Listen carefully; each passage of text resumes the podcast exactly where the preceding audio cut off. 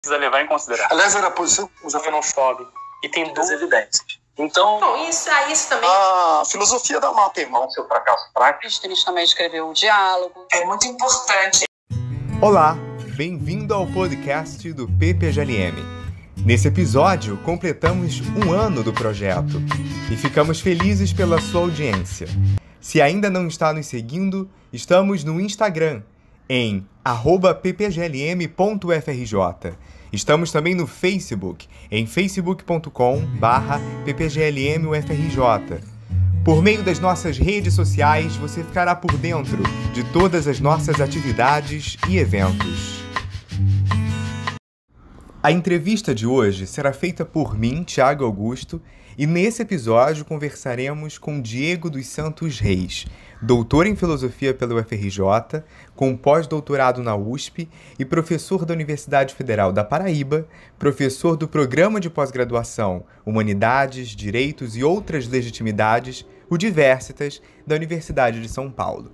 Primeiramente, agradeço ao Diego por ter aceitado gentilmente o nosso convite.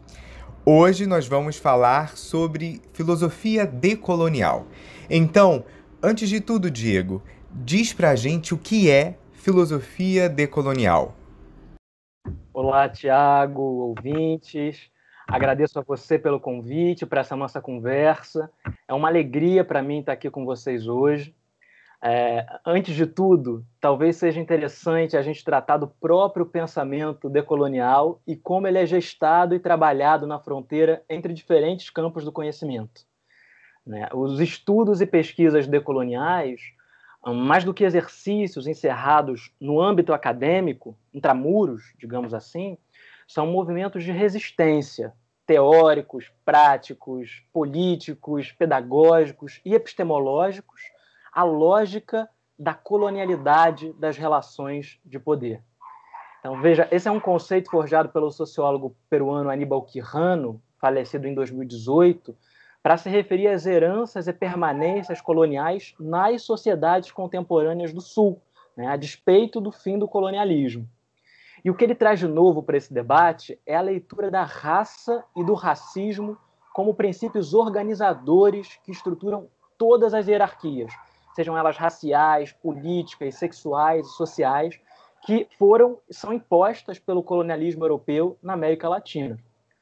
Mas vejam também, né, que em, em grande medida é o que a Lélia Gonzalez, o que o Abdias Nascimento ou a Beatriz Nascimento e outros militantes é, do movimento negro, né, é, também desenvolvem na década de 80 e 90, apesar da denúncia ganhar outras formalizações e contornos teórico-conceituais. Então, na contramão dessa lógica que estrutura a, a organização política das sociedades subalternizadas, a produção de conhecimento e os modos de vida, legítimos ou não, né? Então vejam como é, é uma lógica que se espraia por diversos âmbitos da vida política e social. A filosofia decolonial, né, é, nos antípodas dessa lógica, revela que a colonialidade das relações de poder e de saber tem como base um processo, né? um processo que é de desumanização dirigida aos grupos inferiorizados pela modernidade ocidental. Quer dizer, o modelo de conhecimento e de existência são pautados pelos referenciais europeus e norte-americanos, como se essas culturas, sujeitos, territórios, locais fossem universais. É, e disso decorre a periferização do mundo extra-ocidental e de tudo o que foge a esses centros privilegiados. Mas, Thiago, não quer dizer também que está tudo dominado. Né? Então, a filosofia decolonial ela tensiona essas gramáticas da modernidade europeia e seus pactos civilizatórios para abrir caminhos a outras possibilidades de enunciação contra-hegemônicas, a filosofias plurais, ameríndias, negras, feministas, quilombolas, que não se reduzem a um único repertório ou sistema de produção filosófica. Né? Sistemas esses que, como nós sabemos bem, pretendem funcionar como norte de todo e qualquer pensamento filosófico. Né? Nesse sentido, uma filosofia decolonial ela busca não só apontar os rastros, os efeitos e as estruturas persistentes da colonialidade no pensamento filosófico extra-europeu, mas também anunciar outras possibilidades desse saber fazer, ampliar as interlocuções interculturais com vozes, com constelações de pensamento mais amplas, para além desse modelo canônico que pauta o que é e o que não é filosofia. Então, não à toa, a gente também sabe bem como as filosofias produzidas nos trópicos, na América Latina ou em África, não são consideradas e não foram historicamente consideradas propriamente filosofias rigorosas e válidas, por não se enquadrarem bem aos critérios etnocêntricos traçados desde a Europa. São filosofias fora do lugar, né? Mas o mais correto seria dizer fora de um lugar. E enquanto essas filosofias reivindicarem a si esses enquadramentos eurocentrados, elas não serão capazes de se atentar à sua própria condição local e à sua posição subalternizada em meio à disputa de representações, narrativas, historiografias e sentidos que fogem à nossa história, aos nossos corpos, aos nossos territórios. Muito bom. Ótima resposta, Diego. Gostaria de chamar a atenção às novas epistemologias que nós temos observado já há um tempo razoável na filosofia e que nas últimas décadas têm recebido mais adesão e, nesse sentido, mais notoriedade. Por outro lado, temos também o que você chama de racismo epistêmico. Em um artigo recente de 2020, você trata dessa discussão pensando também o ensino de filosofia. Você pode falar mais para a gente sobre a perspectiva teórica do pensamento decolonial e também os rastros de colonialidade na formação docente brasileira? É, a discussão epistemológica e o, o, problema da colonialidade do saber são cruciais, Tiago, para o debate decolonial e para o exercício de descolonização, seja dos currículos, do pensamento, né, ou das nossas práticas docentes. É, o conceito de racismo epistêmico, utilizado por mim, ele foi elaborado por dois pensadores porto-riquenhos, que é o Nelson Maldonado Torres e o Ramon Grossfogel, para se referir justamente à subjugação da capacidade de produção de conhecimento de sujeitos não ocidentais e sua desumanização, né, a partir de uma estratégia que a gente pode chamar de epidermização de uma inferioridade, como Fanon vai escrever em Pele Negra, Máscaras Brancas. Então, é, se essa tradição ocidental considera a Europa como o único lugar capaz de produzir conhecimento legítimo e válido, com acesso à universalidade, à racionalidade e à verdade, o conhecimento não ocidental, por sua vez, é deslegitimado e invalidado. Né? Isso precisa se justificar de algum modo. Né? Então, historicamente, quando a gente vai é, rever os documentos, as produções teóricas, filosóficas, sociológicas, né, a gente vê como o, o, o, isso é justificado pelo racismo e pelo sexismo epistêmico. Né? Então, são mecanismos que, que, bestializam, animalizam, desumanizam, né, por assim dizer, aquelas e aqueles que seriam incapazes de pensar como seres racionais por não compartilharem dessa ratio ocidental. Então, quer dizer, é, nessa perspectiva, eurocentrismo e colonialismo são duas faces da mesma moeda. A, a reprodução da colonialidade do saber ela está assentada no eurocentrismo. E o privilégio epistêmico conferido aos homens ocidentais sobre o saber produzido por outros sujeitos, por uma espécie de, de monopólio do conhecimento regulador, institucionaliza o racismo e o sexismo epistêmicos. E a gente sabe que também as reverberações disso na academia são bastante explícitas, né? Os dados estão aí, né? Para a gente ver, para a gente analisar, né? Como isso se reproduz. Né? Tem as pesquisas da, da, professora Carolina Araújo na área de filosofia, por exemplo, do professor Fernando é, em relação as questões étnico-raciais, né, na pós-graduação, na graduação dos cursos de filosofia. Então a gente vê como esses mecanismos é, é, silenciam, invisibilizam, nulificam conhecimentos, práticas, saberes produzidos por corpos pretos, periféricos, indígenas, por mulheres, Né? É aquilo que o Boaventura de Souza Santos e a filósofa Sueli Carneiro vão chamar de epistemicídio.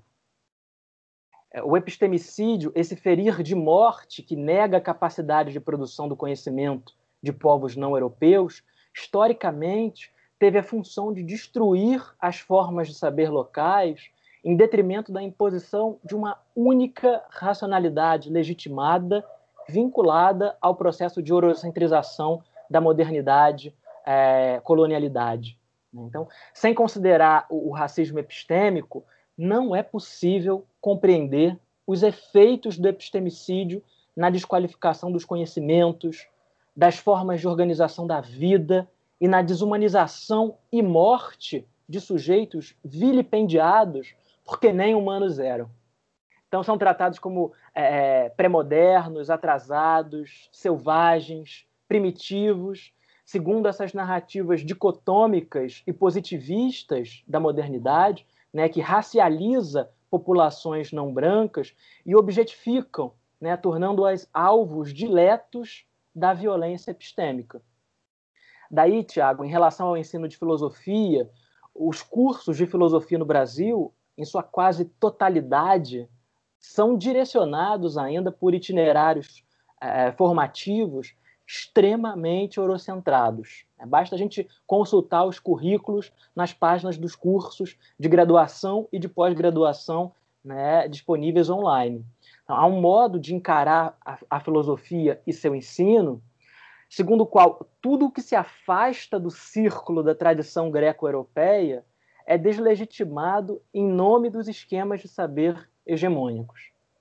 Ao privilegiar é, um grupo identitário conferindo a ele a exclusiva possibilidade de acesso e difusão da verdade a ser universalizada, confirma-se a ideia de que, para além da civilização europeia e do monopólio ocidental, não há conhecimento filosófico significativo produzido por pensadoras e pensadores fora desse eixo geopolítico que mereçam atenção e reconhecimento. Então, é, felizmente, isso tem mudado bastante, sobretudo na última década. Né?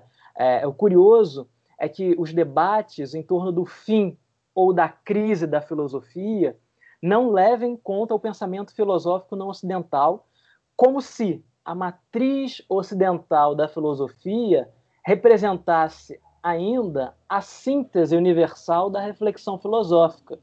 Invisível aí, como nós percebemos, a sua própria condição local. É, é, é fundamental assim compreender a relação entre racismo e epistemologia, mas também entre ensino de filosofia e a geopolítica da produção do conhecimento filosófico. Qualquer proposta é, decolonial para o ensino de filosofia, é, ela não consiste somente em inflar os currículos com conteúdos programáticos é, do pensamento latino-americano ou afro-brasileiro.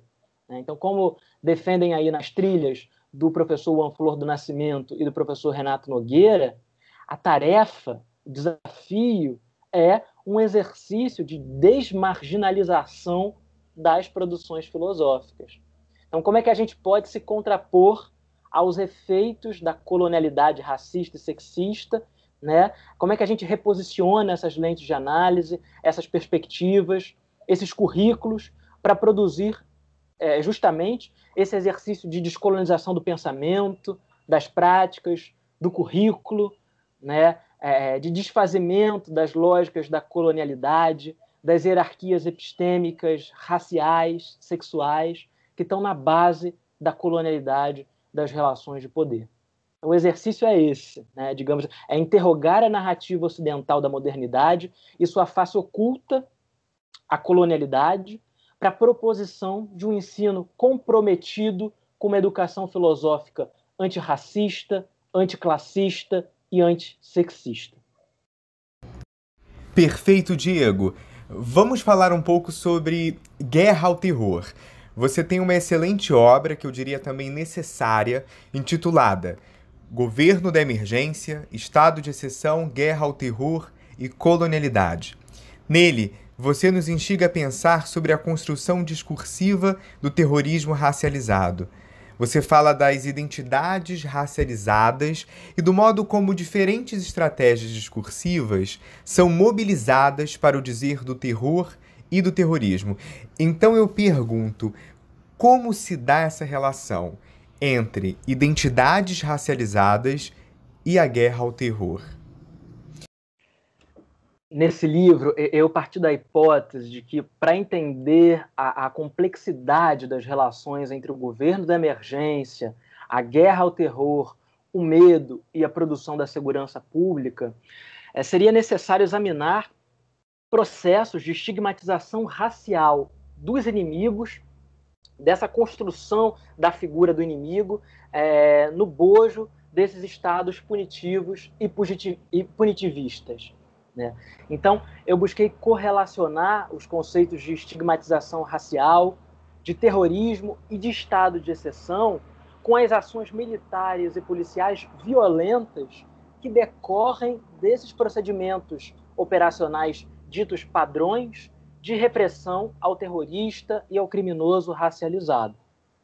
O que eu percebi foi que os processos de construção discursiva do terror né, e da figura desse inimigo terrorista racializado como subhumano, epidermicamente marcado, né, não à toa, como isso é, é, se convertia nas razões de segurança que legitimavam o reforço do paradigma necropolítico e a institucionalização da raça como signo de morte nessas políticas de segurança pública. É, é, diante do assombro dos terrorismos de Estado, o meu trabalho ele consistiu em analisar de que modo os terrorismos, é, ou melhor, a guerra contra o terror ou ao crime, em suas múltiplas faces, instaura um novo paradigma de governo, que é o que eu chamei de governo da emergência, né? ou ainda dos estados democráticos de emergência. É, examinar desse modo, é, é, e esse modo de governo, né, requer colocar em questão o seu discurso público, a sua finalidade, né, os seus alvos, para ser mais exato. Fato é, é que há um projeto político de extermínio em curso que, apoiado nessa geografia da diferença colonial, nessa inferiorização epistêmica, epidérmica e ontológica do outro, afirma que o preço do conforto de uns é o confronto e o fogo cruzado como realidade de muitos. É, não à toa a gente vê se proliferar né, a hostilidade absoluta e os discursos de ódio hostis que contrapõem o inimigo e o libertador, o traficante e as forças pacificadoras, o terrorista e as brigadas internacionais de intervenção humanitária. E por humanidade, entendam-se corpos brancos, né? aqueles de homens brancos considerados como humanos né? e não subhumanizados nessa lógica colonial ocidental. É, os demais, todos aqueles que, que fujam, né, é, que fogem, na verdade, desse padrão, se mantêm um estado de perpétua infância sob a tutela dos seus superiores. E aí a gente vai ver que isso justifica, não à toa, as missões civilizatórias, as missões de paz, né, tendo em comum a compreensão dos não ocidentais como viventes de uma pré-história, atrasados, arcaicos, né, a serem libertos com a instauração da democracia e da paz liberais, do livre mercado e do sufrágio. É, é interessante que o Francis Fanon, lá na, na, em Pele Negra, Máscaras Brancas, né, vai chamar de zona do não ser esse lugar né, de, de não reconhecimento, de desumanização, né? Então, esses terroristas, delinquentes, criminosos, racializados, são lançados nessa zona do não ser e passam a ser alvos diletos dessa doutrina de uma força esmagadora, como se fosse necessário forçar o inimigo à submissão, independente dos danos colaterais das ações militares. Né? E, e danos que têm nome, corporalidade e rosto bem definidos também do povo sírio à juventude negra, dos afegãos aos favelados, a realidade que se instaura é o mundo de morte que submete essas populações subalternizadas ao Estatuto de, morto viven de mortos, perdão, mortos viventes, né? e reforça os padrões mórbidos do colonialismo e da colonialidade. Então, é, questionar a guerra ao terror exige pensar nessas figuras forjadas como antagonistas que vão sintetizar o mal radical aí nessa lógica e problematizar como esses alvos são forjados na diferença colonial, né? a partir dessas identidades racializadas, binárias, essencialistas, né? do fundamentalismo euro-norcêntrico hegemônico. É, e, e, é perfeitamente compatível né, quando a gente analisa os terrorismos de Estado e pensa é, como eles reacomodam estruturalmente os racismos nas suas práticas seletivas né, de, dos seus diversos sistemas penais, sejam controles punitivos, sejam os controles de fronteiras, né, o terror racial que é naturalizado. É, no, no fundo, o que eu propus foi deslocar a lógica dessa perspectiva hegemônica de análise do campo dos terrorismos transnacionais, também constituídas, engendradas desde o norte, né, para pensá-los como produzidos e gestados pelas próprias instituições e agências de Estado. Muito bom, Diego. Muito obrigado pela resposta. Eu queria continuar falando sobre o governo da emergência. Poderia falar mais sobre a racionalidade de governo das políticas de segurança contemporâneas e da colonialidade das relações de poder? É, então, ao adotar essa perspectiva de análise racializada e decolonial, né, que está aí pensando, problematizando essa colonialidade que você menciona das relações de poder, que reconhece os efeitos persistentes, permanentes da colonialidade nas sociedades subalternizadas, na interface entre luta por direitos sociais e anomia, entre proteção da vida humana e seu extermínio sumário, né? o livro Governo da Emergência, ele discute as consequências de uma racionalidade de governo racista e colonial. Daí, é, tomar como ponto de partida o problema do governo da emergência em contextos de terror e do exercício do poder da guerra no campo dos conflitos contemporâneos. Sobretudo, é, com ênfase né, especial, as guerras ditas preventivas, entre muitas aspas, e as intervenções humanitárias em nome da tutela dos direitos humanos e da democracia liberal. É, eu assumi, como diz lá Tula Pires no prefácio que ela escreveu para o livro, o compromisso de nomear o fundamentalismo ocidental e suas engrenagens políticas. Então vejam que tem uma inversão, né? Lá onde se dizia, se diz, se, se reivindica o fundamentalismo é, é, do Oriente, enfim, é, religioso, né, desses terroristas racializados, eu propus uma inversão né, para a gente pensar, é, inquirir como é, essas noções é, escamoteiam também a partir de, de, ideias de universalidade, neutralidade, imparcialidade, uma série de pressupostos que, que visam eliminar tudo aquilo que, a seu despeito, né, na, na contramão da sua lógica, insiste em ser, em se manter, em se multiplicar, em se mover, né, para além, é, é, enfim, desse, desse repertório. Então, a gente vai ver como pacificar e punir se traduz na lógica dos massacres e da colonialidade das relações de poder.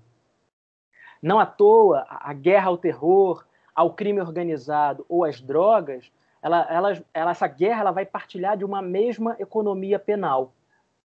Ao, ao reativar certas práticas de execução sumária, elas miram nos corpos concretos dos inimigos, enunciam padrões de identificação e de aceitabilidade do fazer morrer, desumanizando os sujeitos lá onde a suspeita converte-se na associação direta entre cor e crime, entre nacionalidade, religião e perigo. Então, o que elas punem, né, na verdade, é a condição intolerável de quem transita nas fronteiras definidas pelo norte geográfico e epistemológico do ser e não ser.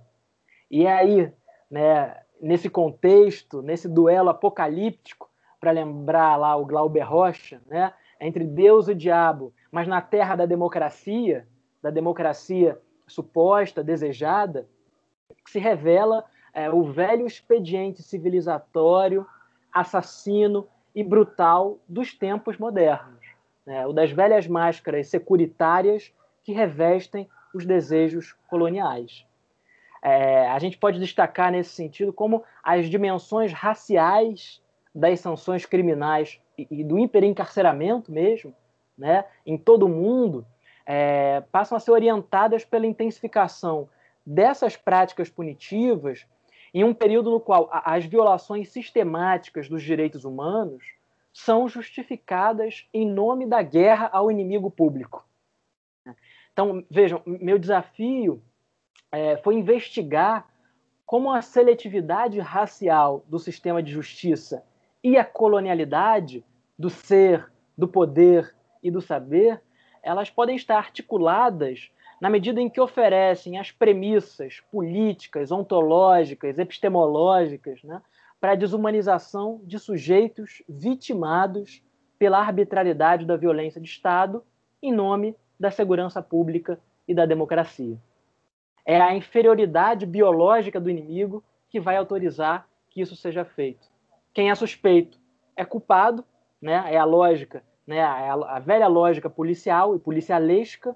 Né? Se não é culpado, pelo menos é envolvido, logo é culpado, e o mal prolonga-se indefinidamente, tomando a forma de corpos não brancos, pretos, árabes, magrebinos, né? que precisam ser aí nessa guerra ao terror, né, nesse discurso público, é, erradicados, mas o que também revela um projeto de limpeza étnica e racial que só as razões de emergência podem autorizar, sem comoção pública e sem luto. Para finalizar, Diego, quero falar um pouco sobre Lélia Gonzalez. Esse ano você escreveu um belo ensaio em coluna da Ampof sobre a Lélia, por uma filosofia em português. Que o pensamento da Lélia seja fundamental para o campo das humanidades no nosso país, não nos resta dúvidas. Mas fala mais pra gente dela e por que a filosofia pode ser entendida como a disciplina mais branca das humanidades. Pois é, a, Lélia, ela se formou em filosofia em 1962. Ela tinha 27 anos na antiga Universidade do Estado da Guanabara, que é a atual UERJ. É, Para além desse percurso acadêmico formal em filosofia, né, ela cursa filosofia na sequência dos cursos de história e geografia, é, a Lélia nunca deixou de tratar de problemas filosóficos de suma importância e interesse para nós da área a despeito dela não ser reconhecida né, como filósofa por uma cultura acadêmica que persiste em reiterar historiografias, representações, imaginários exclusivamente euronorcentrados, brancos e masculinos. E me parece que o, o caso da Lélia é bastante emblemático, porque evidencia como essas duas barreiras funcionam e seguem instituindo quem pode e quem não pode produzir filosofia legítima no Brasil. Barreiras que a gente pode nomear, né, evidentemente, como racismo e o sexismo. É, a Lélia ela cria diversas categorias e conceitos importantíssimos para o pensamento social brasileiro.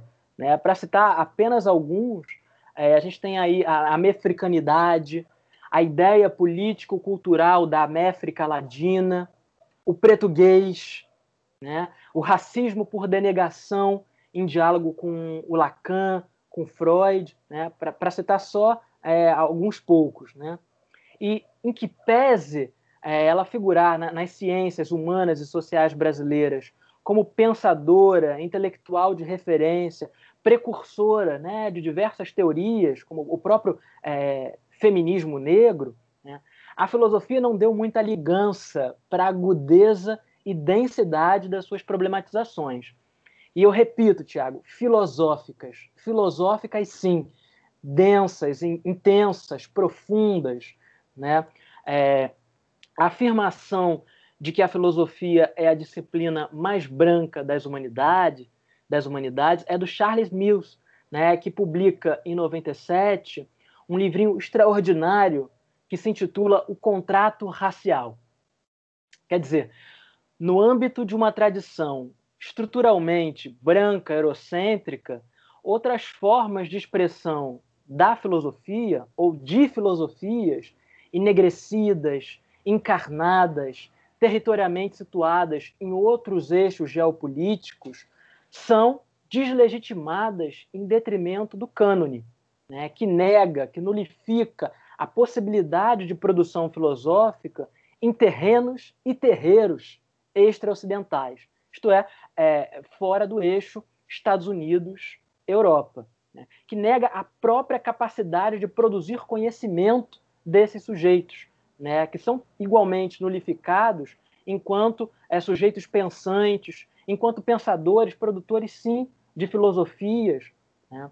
Então, esse contrato racial, é, ele justifica a supremacia branca, como bem analisa a filósofa Sueli Carneiro na sua tese de doutorado, né? É, e ele justifica como essa supremacia ela vai se respaldar em uma série de dualidades, de dicotomias, de binarismos que não cessam de converter a diferença em desigualdade inferiorizada. É, vejam que aí há, há é, algo que é um, um processo complexo. Né? Parte da diferença, rastreia-se a diferença, mas compreende-se essa diferença enquanto desigual, enquanto inferiorizada, enquanto subalternizada diante dessa percepção de mundo, desse repertório, desse imaginário que é, é sobrevalorizado. Então, a percepção desse repertório exclusivamente eurobranco do pensamento social, filosófico das humanidades brasileiras, fez com que a Lélia sacasse também os mecanismos de reprodução do racismo e do sexismo epistêmicos e acadêmicos. Né? Enquanto categorias socialmente construídas, raça e gênero foram e são mobilizados historicamente para justificar violências, para hierarquizar produções filosóficas não ocidentais né, e naturalizar a exclusividade da filosofia europocêntrica, que parte dessa imagem, né, dessa humanidade, dessa figura, né, não de ser humano, mas de homem ocidental, como a única possível para a produção do conhecimento. E daí, quando eu, eu escrevi né, essa coluna lá para Ampof, é, no bojo né, da, da, das celebrações do 8M, né, é, desse março, né, que pensa, pensadoras, que traz, né, é, enfim, nomes, repertórios que foram aí invisibilizados no seio dessa tradição. Né? Em, em 2001, a Lélia, que faleceu em 94, aos 59 anos, uma morte muito prematura, ela iria completar 86 anos. Né? E apesar dessa morte é, ter sido muito cedo, né, essa perda para nós, o seu pensamento e a sua obra, eles seguem nos convocando a repensar relações de gênero, de raça e de classe em um país no qual o genocídio e o feminicídio né, negro sobretudo, recrudescem e atingem patamares aterradores. Né? A gente fica estarrecido né, com esses dados né, que a cada semestre são aí é, lançados. Então, não à toa essa alta letalidade aliada à manutenção dos estereótipos e do padrão mórbido das relações raciais e sexuais, a partir de uma régua de humanidade que naturaliza os padrões de violência e de epistemicídio a grupos considerados subhumanos me parecem caminhar conjuntamente. Então, esse chamado a uma filosofia em português, como eu nomeei é, o, o, textinho dessa coluna, esse pequeno ensaio, né, num campo de disputa acirrada e de deslegitimação violenta, expande o filosofar a outras línguas, a outros corpos e experiências. Né? A gente não está dizendo que não é possível mais né, pensar também com a Europa, com pensadoras e pensadores europeus ou norte-americanos. Mas não é possível pensar exclusivamente com e a partir deles. É preciso analisar também o que foi silenciado ao longo dessa tradição. E, e o desbunde filosófico, né, pensando com a Lélia, para além dessas amarras impostas pela geografia da razão ocidental, pensa a filosofia e traz a filosofia como um território vivo, poroso, encarnado, né, situado epistêmica e politicamente, indissociável dos seus lugares de produção e de enunciação. Né? Como vai dizer a filósofa, eu vou concluir é, trazendo né, esse trechinho dela lá numa entrevista que ela concede a Heloísa Buarque de Holanda, num livrinho que são As Patrulhas Ideológicas, na década de 80, ela vai dizer que a gente não pode ser conivente com posturas ideológicas de exclusão que só privilegiam um aspecto da realidade por nós vivida. É preciso expandir essa filosofia, esse filosofar a outros sotaques, a outros corpos e possibilidades de enunciação. Ah, muito bom! Viva Lélia Gonzalez! Agradecemos ao professor Diego Reis pela ótima entrevista e também agradecemos a você que nos ouviu pela sua audiência. Pedimos que nos siga lá nas redes sociais, também compartilhe esse episódio com seus amigos e continua acompanhando os próximos episódios do podcast do Peter Jaliene.